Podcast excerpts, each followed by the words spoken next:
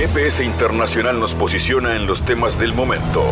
Fabián Cardoso informa y analiza la realidad latinoamericana y de integración regional en una producción de Sputnik. Sintoniza M24 97.9 FM en Montevideo y 102.5 FM en Maldonado.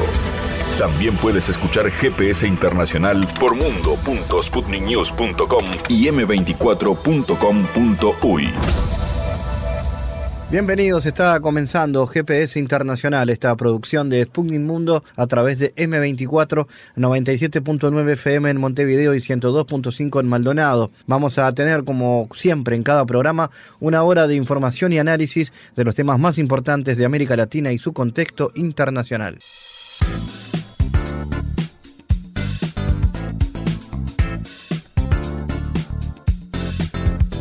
Un nuevo recorrido de GPS internacional nos traslada hasta Medio Oriente. Hablaremos de Irán y de los efectos políticos que se están dando en el medio de la pandemia vinculada al COVID-19. De qué manera la pandemia afecta a la situación política de ese país y cómo está el estado de situación del conflicto en Medio Oriente, en particular la situación en Siria y la pugna entre Irán y Arabia Saudita. Vamos a analizar esto con Eduardo Luis Mogia, magíster en Relaciones Internacionales de Flaxo, México. También hablaremos de Israel, porque finalmente se ha podido formar gobierno y Benjamín Netanyahu ha logrado nuevamente asumir el cargo de primer ministro. ¿Qué pasa en Israel y de qué manera ese país está en el medio de la pugna entre Estados Unidos y China? Será parte del contenido de análisis de este programa, que además tendrá la posibilidad de conversar con Gustavo González, que es el secretario general de la Federación Uruguaya de Cooperativas de Vivienda por Ayuda Mutua, una experiencia uruguaya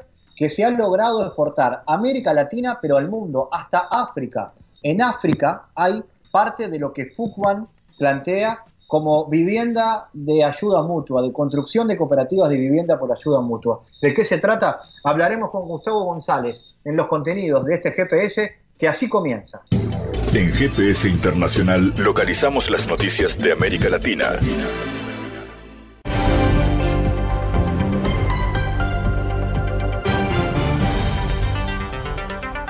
Ahora con Gabriela Cazulo repasamos algunas noticias de la región. Fabián, los presidentes de los países que integran el Prosur mantuvieron su tercera reunión virtual para analizar la situación de la pandemia en la región. El canciller de Paraguay, Antonio Rivas, destacó que no existe un plazo para la reapertura de fronteras, en especial por la situación de Brasil.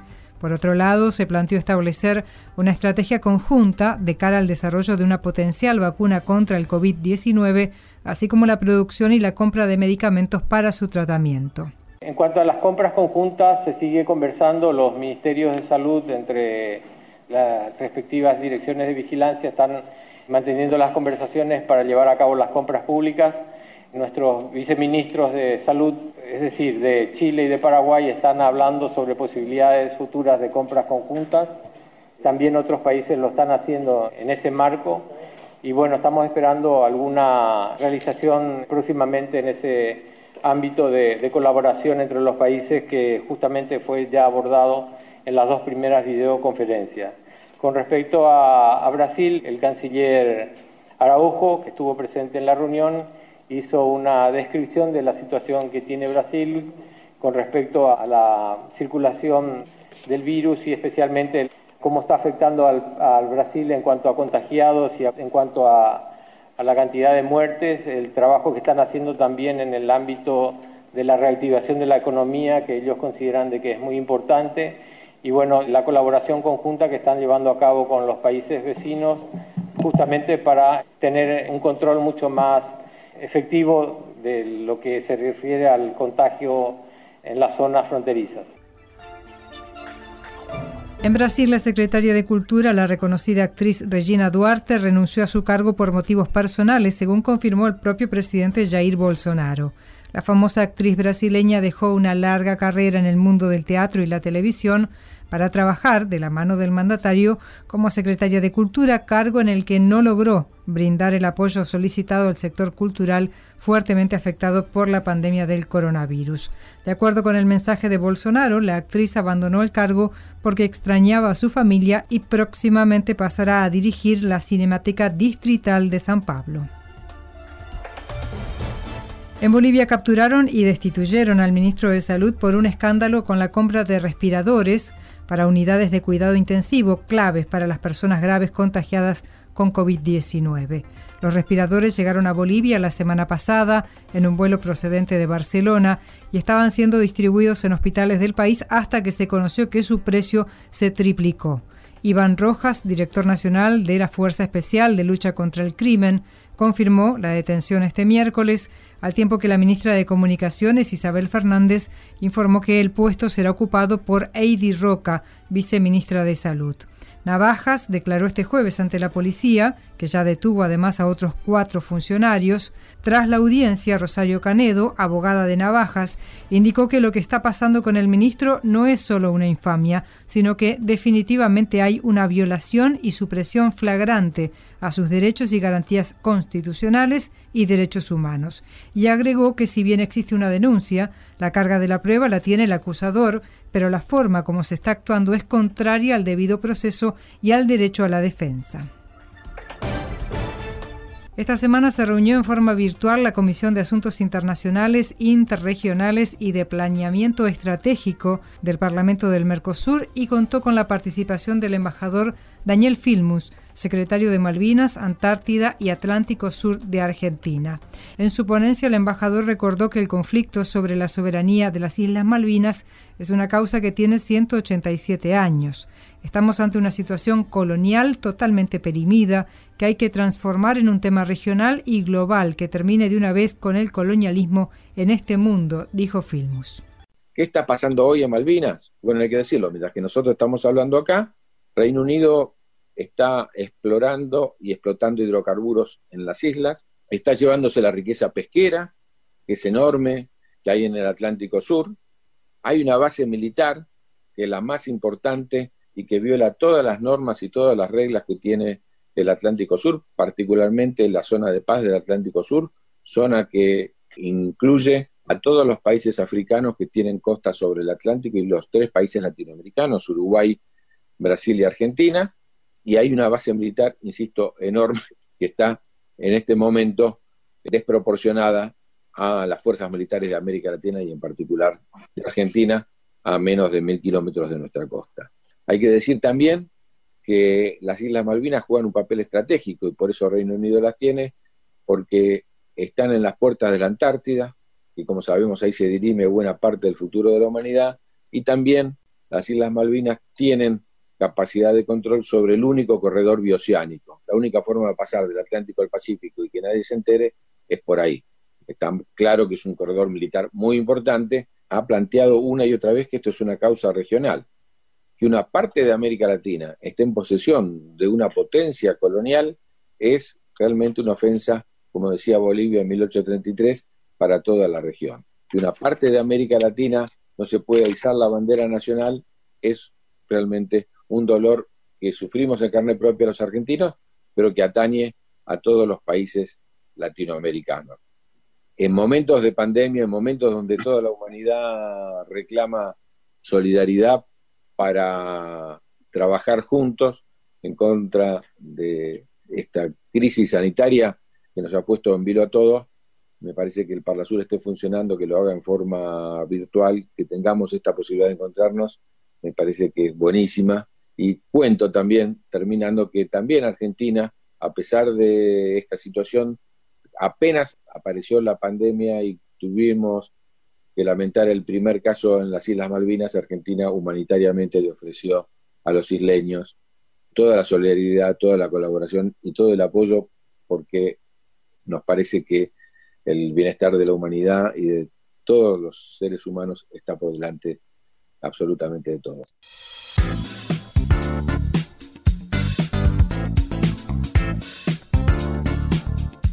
Hablaremos de Irán en este bloque. Las autoridades de ese país comenzaron la última etapa de la lucha contra la propagación del nuevo coronavirus, la localización del COVID-19 y su contención. Esto lo comunicó el portavoz gubernamental.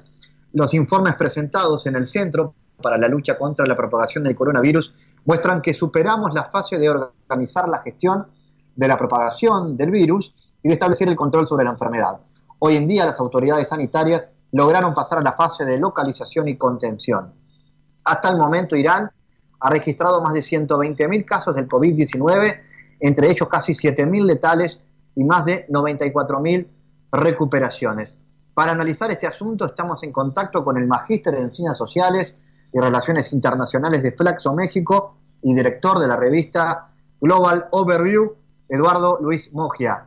Bienvenido, Eduardo. ¿Cómo se analiza la situación que vive Irán y cómo afecta la pandemia en la situación política interna? La pandemia del COVID-19 no ha detenido la cuestión y la situación que la zona de Irak e Irán están sufriendo. Es decir, el tema de hoy sigue siendo la agenda todavía más compleja porque Irán está enfrentando externamente la presión, por un lado de Estados Unidos y por otro lado la resolución de Europa de haber sancionado algunas organizaciones iraníes. La cuestión fundamental que está pasando hoy en el Golfo Pérsico y principalmente en Irán es primero la cuestión del petróleo. El tema de la pandemia no ha anulado la agenda de Irán con respecto a enriquecer uranio y también el tema de su relación compleja con Estados Unidos. No olvidemos que estamos en el mes de mayo y a fines del año pasado, casi a principios de este año, fue el atentado contra el jefe, comandante de la Guardia iraní, la Guardia Revolucionaria. Por lo tanto, Irán sigue teniendo, a pesar de la pandemia, cuestiones de política exterior todavía muy complejas. En el tema Irán, con Irak, en el tema Siria y principalmente en las relaciones de Estados Unidos. El 18 de mayo, el canciller iraní firmó junto a los cancilleres de Rusia y de la República de Pakistán y el gobierno de unidad de Afganistán un pacto de paz y de ayuda mutua para el combate contra este virus que ya es global. Es decir, Rusia, Irán, Pakistán y Afganistán han firmado un pacto de paz y de no agresión para ayuda entre ellos y fundamentalmente para ayudar a la zona que hoy en día está más perturbada por este virus que es Afganistán. Porque aparte hay otro problema. El problema es el resurgimiento de las organizaciones llamadas yihadistas, como ISIS y Al-Qaeda, que han cometido últimamente varios atentados, el domingo hubo uno y el fin de semana también, contra posiciones religiosas, más que nada chiitas, en Irak, y un ataque a un hospital materno infantil en Afganistán. Esto hace que Irán no descuide su política exterior. Internamente la cuestión, como en todos los países, se está resolviendo según la, política de cada país. Es decir, nosotros vemos que Europa la resuelve de una forma, no todos los europeos, con respecto a la pandemia hablo, no ahora. Y Irán está haciendo su política muy parecida a otros países.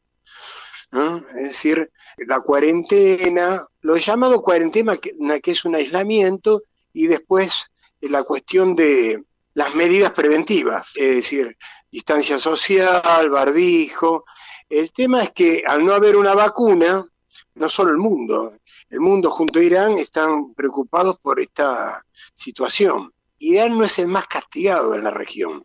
Quizás eh, el que dije Afganistán es uno de los países más complejos en esta lucha contra la pandemia. Es decir, hay varios indicadores. Tenemos la política exterior conflictiva que sigue en el Medio Oriente, principalmente en las regiones de Irak y Siria, donde Irán está comprometido, la política con Estados Unidos, que ha pasado de la colaboración al enfrentamiento, es decir, si analizamos los 30 años de relación entre Estados Unidos e Irán, han sido de cooperación y de enfrentamientos, y lo último es la pandemia. yo creo que la pandemia no perturba en nada el tema de la política exterior iraní. Sigue firme en estos frentes, ¿no?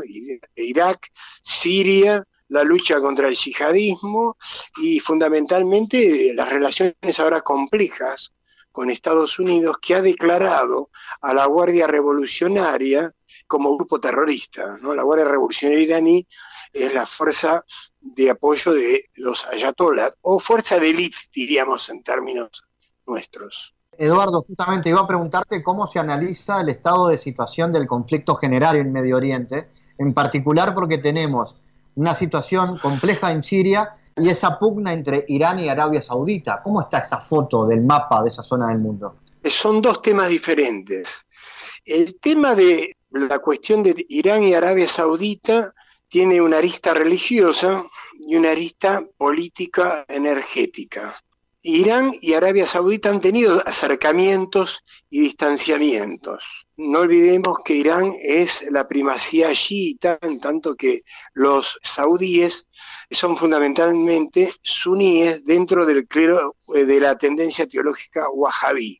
Lo religioso separa mucho a ambos países, pero por otro lado, los intereses geopolíticos más que nada eh, nucleados alrededor del petróleo. Estados Unidos no es ajeno a la política de colaboración con Arabia Saudita y Rusia se ha acercado mucho a los dos. Es decir, la Federación Rusa, por ejemplo, tiene excelentes relaciones con Irán y también con Arabia Saudita. Por lo tanto, hay un juego de equilibrio todavía, no de un enfrentamiento directo, sino Irán y Arabia Saudita están dirimiendo su conflicto más que nada en Yemen. ¿eh? Yemen, que es otro, otro foco de conflicto que sigue vigente. Es decir, la pandemia no ha obnubilado los conflictos existentes. Por otro lado, Irán ha, saludado al primer ministro de Irak, que ha asumido hace poco, y combate Irán a las milicias de ISIS, que todavía están fuertes, aprovechando que la coalición occidental se replegó por el COVID-19, ¿sí? Este repliegue favoreció el resurgimiento de ISIS en algunas regiones de Irak, lo que hace que Irán se movilice con sus milicias para enfrentarlos. El tema de Siria es más complejo porque si bien Turquía y Rusia han llegado a un acuerdo de, no agresión y de paz, las sucursales de Al Qaeda siguen atacando en la región de Idlib. Por lo tanto, Siria sigue convulsionada. Como verás, el COVID-19 no ha detenido los combates militares y el complejo panorama que se vive en Siria, en Irak y Yemen, más que nada. No creo que esto se pueda resolver a corto plazo, salvo que las potencias, como más que nada eh, Estados Unidos y Rusia, que son las más involucradas en la región, se sientan en una mesa para acordar políticas eh, nos tocó un periodo complicado porque todos los países y regiones están abocados a este combate al COVID-19, pero sigue la agenda el tema y los combates siguen estando. Es decir, el tema se ha sacado de la primera agenda. Si uno ve los noticieros, todos hablan de la pandemia, pero siguen los conflictos y hay presencia de, de los movimientos yihadistas, ¿no? que combaten contra el régimen de Irak, contra el gobierno de Siria, y en donde Irán tiene una participación activa para combatir a esos grupos, catalogados por ellos mismos como terroristas. ¿no? ¿Qué perspectivas le ves a esa triangulación entre Rusia, Turquía e Irán con la intención de promover la cooperación en los conflictos regionales? Yo creo que Rusia ha hecho una movida muy importante en favor de la paz el Ministerio de Relaciones Exteriores ruso ha apostado mucho a una mesa de negociaciones y de paz con Turquía. Fueron arduas negociaciones que tuvieron con el gobierno de Erdogan y, Irán también entró en la mesa de negociaciones. Porque aparte hay otro problema también, que son las minorías kurdas que no son aceptadas por el gobierno turco ni tampoco con por Irán, es decir. Entonces, en una mesa de negociación, todos estos temas van a salir. Rusia ha tomado la iniciativa inteligente, desde mi punto de vista, de sentar a todos los actores en una mesa de, de paz y de reconstrucción, más que nada, de Siria y después de Irak. Y la coalición occidental está prácticamente presente pero no hay una acción activa debido a que Estados Unidos internamente está muy golpeado por el COVID-19 y Europa está en el combate de la pandemia también.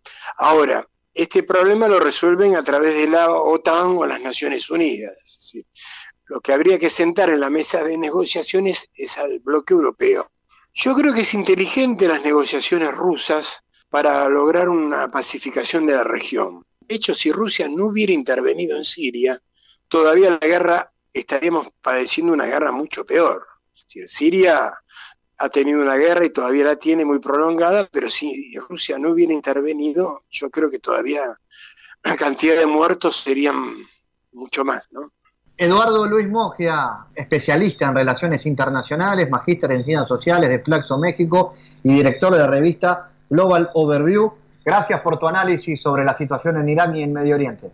Bueno, muchas gracias Fabián y cuando quieran, aquí estamos presentes y un abrazo para todos los montevideanos y para República Oriental del Uruguay que estamos leyendo que en esta coyuntura, en, esta cuestión tan grave que estamos atravesando, está combatiendo muy bien la cuestión. Abrazos.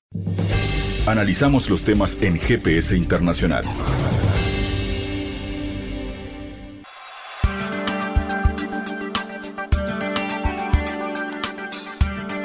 Bueno, Benjamín Netanyahu quedó investido como primer ministro de Israel en una sesión en la que también se dio luz verde a un gobierno que de momento conta de 34 carteras, aunque todavía se podría ampliar. En su discurso, Netanyahu defendió la próxima anexión a Israel de grandes extensiones de la Cisjordania ocupada y dijo que esta medida, condenada por la mayor parte del mundo y contraria a las leyes internacionales, acercará la región a la paz. El político aseguró que la anexión de los territorios palestinos significaría un glorioso capítulo en la historia de Israel. Vamos a hablar de estos temas, de lo que está pasando en Israel con la formación de este nuevo gobierno o la ratificación del gobierno con Benjamín Netanyahu como primer ministro. Vamos a recibir con mucho gusto a Julián Edwiderman, analista político internacional especializado en asuntos del Medio Oriente. Julián, bienvenido. ¿Cómo se analiza la situación política en el país y cómo se analiza este proceso de negociación que finalmente se llegó para la conformación del nuevo gobierno. Esencialmente tenemos una situación en donde a lo largo del último año había habido una gran inestabilidad en Israel, producto de que hubo tres elecciones que no dieron un resultado claro y por tratarse de una democracia parlamentaria no había posibilidad en aquel entonces de formar un gobierno estable. El acuerdo de Gantz y Netanyahu permite terminar con esa inestabilidad al menos al corto plazo, ¿no? Al día de hoy haciendo un balance y facilita un, un gobierno que desde el plano de lo digamos, de lo ideológico no parece tener muchos desafíos porque no tiene partidos de izquierda, como los, los previos acuerdos de los gobiernos de Netanyahu habían tenido, salvo el último, y sí tiene a toda una coalición que más o menos están de acuerdo en los trazos generales. El gran riesgo tiene que ver con la desconfianza personal que tienen Netanyahu y Gantz porque fueron opositores políticos, durante un año estuvieron compitiendo electoralmente y en las campañas, como vos sabés, las campañas son sucias, digamos, se atacan muy fuertemente y bueno, quedó un poco deteriorada la relación desde ese lado en lo personal, pero políticamente da la impresión de que puede tener una vida completa este nuevo gobierno. ¿Fue muy costoso llegar a conformar ese gobierno? Mira, no, básicamente lo que ocurrió fue que Benny Gantz tomó una decisión inaudita que tras ser el principal cuestionador a nivel nacional de Netanyahu con chances de derrocarlo, terminó siendo un socio en el gobierno de Netanyahu. Esto es lo que provocó, desde la perspectiva de quienes lo seguían, un descrédito de su figura, desde aquellos que lo veían como un opositor lo recibieron con brazos abiertos, y en un solo golpe Netanyahu con mucha habilidad logró desarmar a la oposición, porque la oposición quedó totalmente acéfala en este momento, logró obtener la mayoría parlamentaria que necesita para poder gobernar y además llevar adelante en una figura como Benny Gantz que acordó algo que para Netanyahu era muy importante, que era que la primer parte de la primera estitura que se va a compartir la mantenga Netanyahu, que al enfrentar procesos judiciales tiene una situación un poco endeble. De manera que en términos de lo que significó este reacomodamiento del ajedrez político, fue una jugada maestra desde el punto de vista de Netanyahu. Desde la perspectiva de quienes lo cuestionan, lo vieron como un paso más en una perpetuación de poder que ven como un peligro para la democracia israelí, aunque fue todo legal y fue todo democrático. ¿Cómo visualizas la, relación, por ejemplo, con los Estados Unidos a partir de esta situación, tomando en cuenta si es que Israel puede cumplir o no un papel en el marco de esa permanente confrontación que hay entre Estados Unidos y China. Sí, bueno, justamente ese es un tema de enormes tensiones en el triángulo Estados Unidos, China e Israel, porque históricamente Israel ha sido un aliado muy, muy importante de Estados Unidos en Medio Oriente y a nivel internacional. Para Israel ni que hablar que Estados Unidos, como ser una gran superpotencia, tiene una gravitación geopolítica mucho más importante, tenerlo como aliado, y a lo largo de muchas décadas se forjó lo que se llama una relación especial, que tiene no solo intereses compartidos, sino valores compartidos. Entonces es una relación fuerte que todos los gobiernos, sean tanto republicanos como demócratas o de derecha o de izquierda en Israel, han buscado proteger. Ahora, la incorporación de China, por un lado, al sistema internacional como una potencia muy relevante y específicamente a la política y la economía israelí, se expresa en una serie de inversiones en el área de la economía, de la tecnología, de la seguridad, de la cultura también, que China está haciendo en Israel, que inquieta a Estados Unidos, que está enfrascado en una competencia internacional de superpotencias y que ve con preocupación que el principal aliado que tiene en el Medio Oriente genere este acercamiento a China en áreas que Estados Unidos considera que no deberían desarrollarse. Entonces, en estos momentos hay una gran tensión entre las partes donde Israel por un lado sí necesita la cooperación china en virtud de lo que representa el mercado chino, sobre todo para un país tan pequeñito como Israel, y romper con la dependencia, no la dependencia, sino con el ostracismo histórico de la región que nunca le permitió integrarse mucho económicamente, versus la necesidad de preservar la alianza especial con Washington. ¿Y qué perspectivas ves para la seguridad regional esta decisión de la anexión de Cisjordania? ¿Cómo podría reaccionar la región?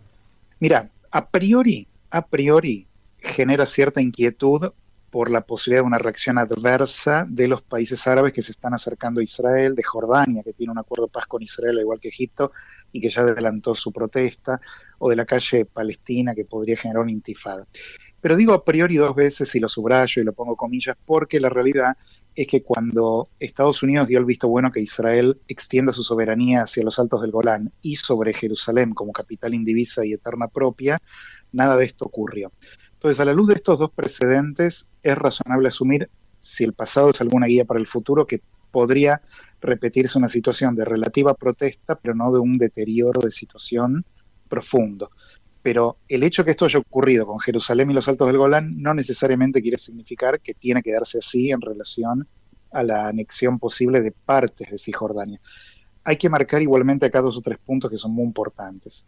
Es una historia muy compleja y requiere tener en cuenta lo siguiente. Primero, no se está hablando de una anexión de toda Cisjordania. La propuesta de paz que hizo el presidente Trump engloba la posibilidad de una anexión de hasta el 30% de Cisjordania esto es decir, los principales bloques de asentamientos, más otros asentamientos alejados que Israel consideró históricamente como parte propia. ¿no?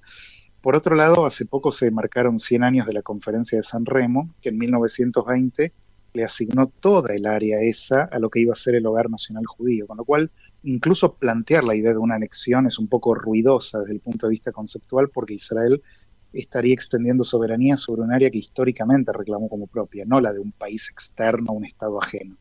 Tercer punto, hay un problema demográfico severo para Israel que tiene que tener en cuenta y es el siguiente. En esa zona hay una población palestina que más allá de que tiene sus propios reclamos independentistas, está asentada allí. Entonces hay que ver cómo jugaría el tema de la anexión con el hecho de que una importante población palestina podría quedar bajo gobierno israelí. Eso es un problema histórico que Israel siempre consideró como agudo, de manera que hay que ver acá cómo lo resuelve el cuerpo político israelí más allá del factor ideológico y del reclamo histórico. Estaremos atentos a esta seguidilla de hechos históricos, sin duda. Julián, gracias por haber estado en GPS. Al contrario, un gran gusto como siempre. En GPS Internacional navegamos por la sociedad y la cultura.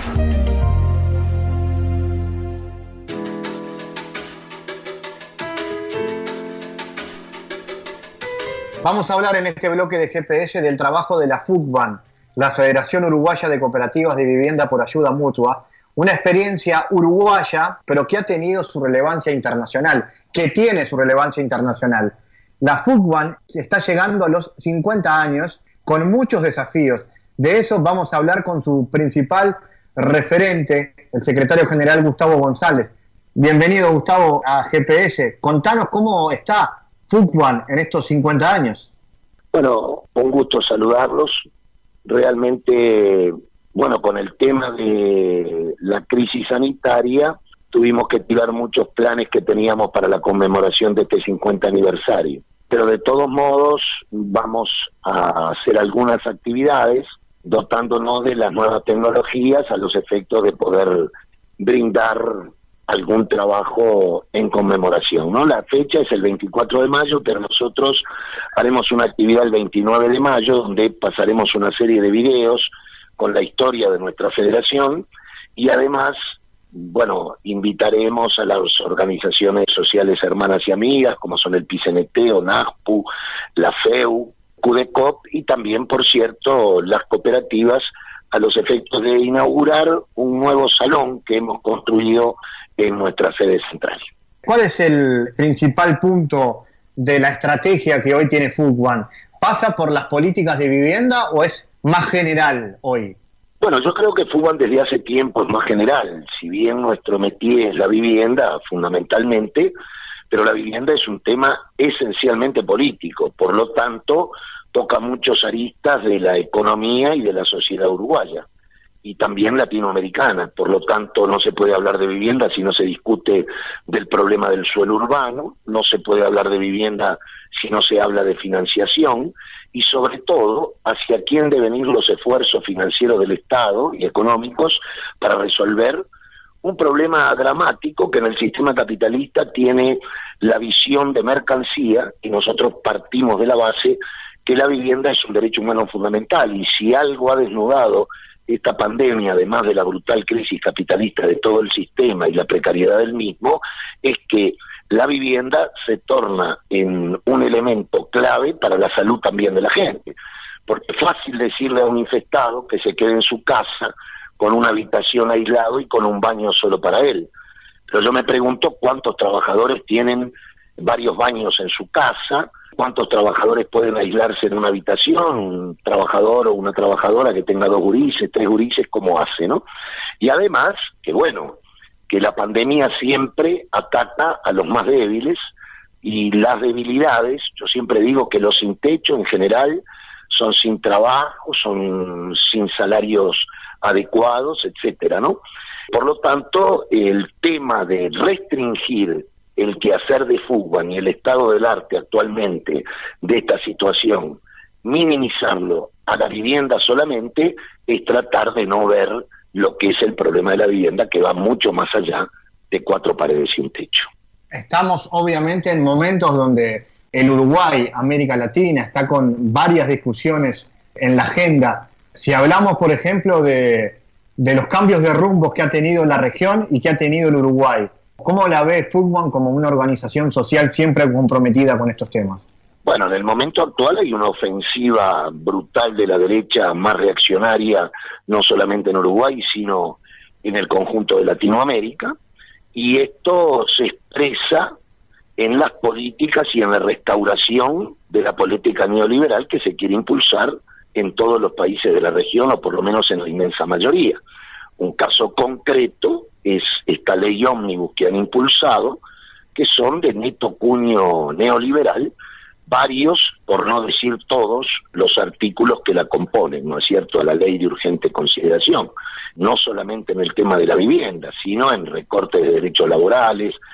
Algo vergonzoso es que ya el capital se anima a decir que sí quieren respetar el derecho de huelga, pero quieren amparar a los carneros. Entonces, en este marco, ¿cierto? Donde, por ejemplo, colocan que los, los piquetes, como le llaman, o los mitines del movimiento popular, le tendrán que dar la veña a ellos si es pacífico o no, si es autorizado o no. Entonces, en este marco hay un recorte de las libertades democráticas en el país de forma muy importante y además una ofensiva a favor del capital. Acá hay que tener claro que esta crisis la están pagando las trabajadoras, los trabajadores y las pequeñas empresas, ¿cierto? El gran capital no se toca, palabras dichas por el presidente de la República, porque él parte de una concepción ideológica que es que el motor no es el trabajo, es el capital, ¿cierto? Entonces, cuando yo parto de la base que el motor es el capital, obviamente no lo voy a tocar porque tengo la ilusión a esta altura de los años del sistema capitalista es la ilusión que este sistema pueda reciclarse de esta crisis. Porque acá no hay que olvidarse que cayeron estrepitosamente tres veces antes del coronavirus las bolsas neoyorquinas de valores. Entonces, que no se hagan los tontos, el problema de las brechas, que ahora es tan muy común hablar de las brechas, la brecha es cada vez mayor, ¿cierto? Por la polarización de las clases que cada vez hay más. Y en el tema de la vivienda es cada vez peor este tema. Es decir, ya ahora en Uruguay hemos sufrido un recorte del 15% del Ministerio de Vivienda de lo que era, atención con esto, lo ejecutado en el año 2019 se lo iban a dar para el 2020 y a este 2020 le recortan un 15%. Por lo tanto, no sé si las van a dibujar las 50.000 viviendas que prometieron en la campaña electoral. Pero bueno, tenemos que acostumbrarnos a este gran hermano que se vive en Uruguay y en todos los países, que nos controla todas las noches entre las 20 y las 21 horas, que nos dice lo que hay que hacer. Ahora, dicen lo que hay que hacer hasta que, por ejemplo, en este país la industria de la construcción no presionó a que había que ir a trabajar. Entonces, cuando la industria de la construcción dijo que hay que trabajar, se acabó el aislamiento para los trabajadores de la construcción. Entonces, esta es la realidad. Por ejemplo, hay alguna gente que está diciendo que van en el rumbo correcto. ¿En qué rumbo correcto van? Tenemos una friolera de miles de trabajadores en el seguro de paro, que no saben si van a volver a sus trabajos, ¿cierto? Entonces, en este marco, yo creo que va muy mal el pensar que de esta crisis se sale rápidamente. El coronavirus viene a ser una buena pantalla para un ajuste en regla que iban a descargar sobre las espaldas de las trabajadoras y los trabajadores. Esto es lo que se está dando hoy y nos van a tener así porque nadie se acuerda que el año pasado, por ejemplo en Uruguay, se murieron mil uruguayos, mil ochocientos uruguayos de gripe. Nadie hizo un noticiero por eso. O que en este momento que estamos hablando nosotros, se mueren niños de hambre en el mundo. De esa pandemia nadie habla, nadie se pone tapaboca, se ponen tapaojos para no querer ver la realidad del hambre de los niños en el mundo. Y esto no sucede hoy, esto viene sucediendo a través de la historia de la humanidad. Por lo tanto, es esa las cuestiones que Fugman reflexiona, además de la problemática de la vivienda. Porque, como decía el Che, frente a toda injusticia nos debemos de revelar. Y si los cooperativistas de vivienda vemos que hay despidos arbitrarios en una fábrica, nos duele.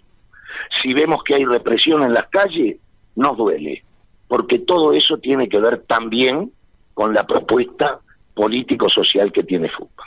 Gustavo, hablemos del el papel de fútbol fuera del Uruguay, tomando en cuenta que nos están escuchando a través de Sputnik en buena parte del mundo en español. ¿Cuál es el papel, la historia y el desafío a futuro que tiene fútbol fuera de la frontera uruguaya? ¿Cómo se ha exportado el modelo de la cooperativa de vivienda por ayuda mutua? Bueno, Fútbol podemos decir con orgullo que desde sus orígenes tuvo una actitud internacionalista frente al problema de la vivienda y a lo largo de los años hemos ido compartiendo con hermanas y hermanos en primera instancia del continente latinoamericano nuestro modelo, un modelo que como tú bien decías es de matriz auténticamente uruguaya y ha hecho una exportación humana y social importante al grado que hoy tenemos federaciones de cooperativas en El Salvador, en Guatemala, en Honduras, en Nicaragua, en Argentina y cooperativas de vivienda tipo el modelo uruguayo, la Central de Cooperativas de Vivienda de Paraguay, el Comité Articulador de Bolivia,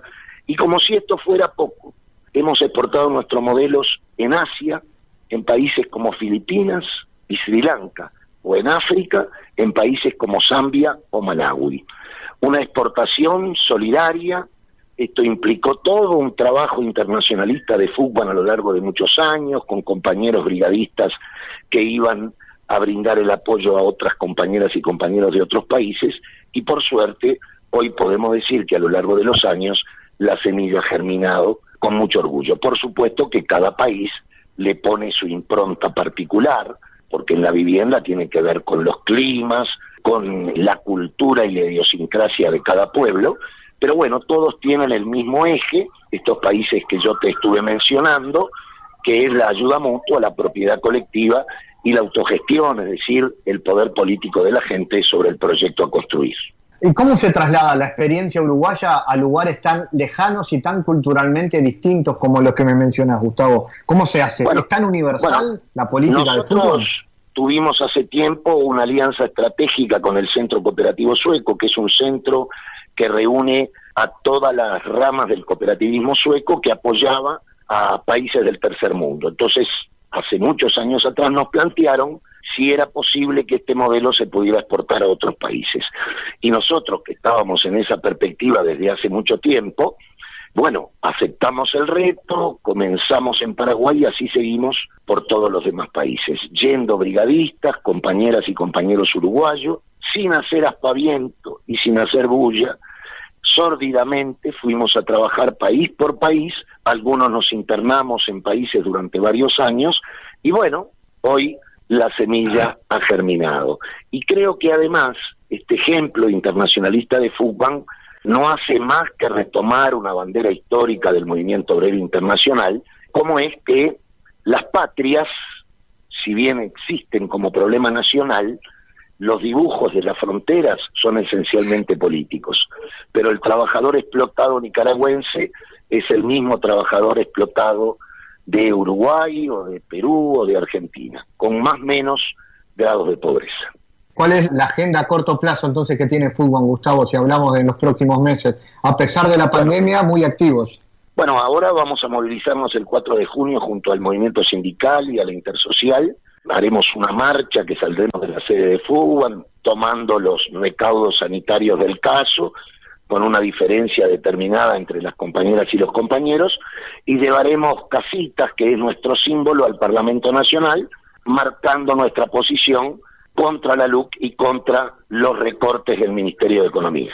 Gustavo González, de Fútbol, gracias y felicitaciones por los 50 años. Muchísimas gracias a ustedes, un abrazo fraterno.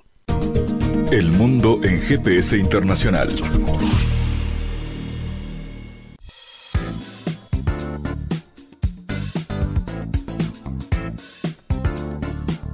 En diálogos geopolíticos nos hemos centrado últimamente en los postulados que los diversos paradigmas teóricos están ofreciendo en torno a los estudios de seguridad internacional, esto a los efectos de destacar las diversas herramientas de análisis para observar los fenómenos mundiales. Para eso vamos a recibir, como hacemos siempre, a Santiago Caetano. Santiago es investigador en la Facultad de Ciencias Sociales de la Universidad de la República y candidato magíster en Relaciones Internacionales de Flaxo Argentina. Bienvenido, Santiago. Así es, Fabián. En estas columnas continuaremos analizando el trabajo de Ian Hart referido a las implicaciones de los estudios sobre la legitimidad en los procesos de las relaciones internacionales, en particular en lo que atañe a las Naciones Unidas. De manera de situar nuestra exposición de hoy en contexto, la columna de ayer estuvo centrada en destacar cómo los procesos deliberativos en las negociaciones dentro de la conferencia de San Francisco fueron cruciales para otorgar legitimidad al texto negociado por las grandes potencias en las conferencias de Yalta y Dumbarton Noakes. En este sentido, para los estados chicos, la ganancia en torno a los resultados de esta conferencia se encuentra en el terreno de lo simbólico, mediante el apego a las garantías del debido proceso, lo cual fue una posibilidad de marcar posiciones discordantes en un entorno multilateral el cual les otorgaba sentido de ser como sujetos de la comunidad internacional. Sobre ello no hubo ganancias en términos materiales, es decir, no hubo cambios significativos en lo que respecta al texto aprobado por las grandes potencias en las conferencias previas. Para las grandes potencias, por su parte, el proceso deliberativo en la conferencia otorgó legitimidad al carácter universal del texto que habían aprobado y mm, previamente sin sufrir cambios en relación a las implicaciones del veto, que era el tema más controversial. Y en este contexto hoy seguiremos andando en el origen de la legitimidad y en la importancia de su carácter simbólico como elementos de negociación. Al respecto, se podría establecer que el componente estructural de la legitimidad afecta en cómo los estados calculan sus decisiones mediante el cambio de la estructura de incentivos que ellos enfrentan y la legitimidad en las instituciones internacionales cambia el entorno estratégico de los estados y por consiguiente afecta su comportamiento. Sobre ello, en lo que concierne a la legitimidad y los símbolos, según Hart, entre el nivel de la unidad, que es el Estado, y de la estructura, se encuentran los procesos que canalizan el poder y la información de un nivel al otro. Estos procesos toman forma material mediante lo simbólico. En este sentido, serán los símbolos y su poder cuando son utilizados instrumentalmente por los actores, que son la consecuencia de un proceso exitoso de legitimación de las instituciones. Y en este sentido, las instituciones legitimadas poseen símbolos que los actores reconocen y usan como formas de poder. Cuando los símbolos son utilizados por estos para ganar poder relativo, por ejemplo, en el marco de negociaciones dentro de organizaciones legitimadas, los símbolos pueden ser moldeados como una variable interviniente. Y al respecto resulta relevante advertir los conceptos de autoridad, soberanía y anarquía.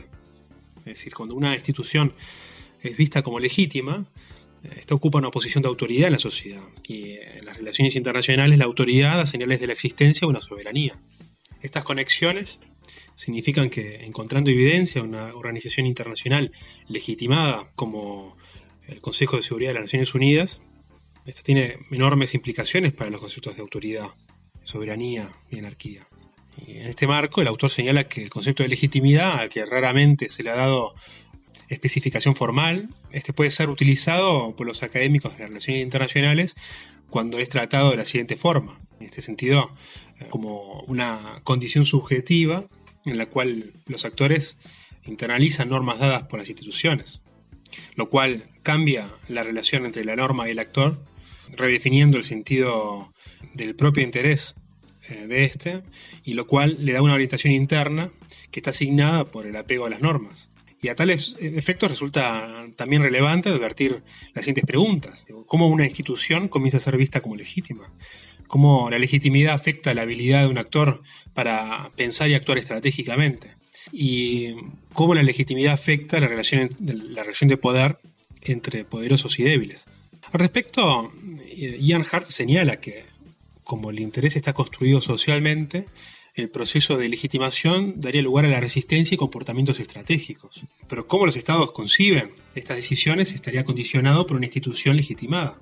Y eh, en oposición a ello, el autor afirma que la legitimidad no es reducible meramente al cálculo sobre eh, desenlaces favorables, el comportamiento instrumental o, cuestiones relativas a la hegemonía. En este sentido, en la columna siguiente hablaremos sobre esto último, los efectos de advertir los márgenes de maniobra de los estados y diferentes características estructurales en el marco de los procesos deliberativos en las organizaciones internacionales.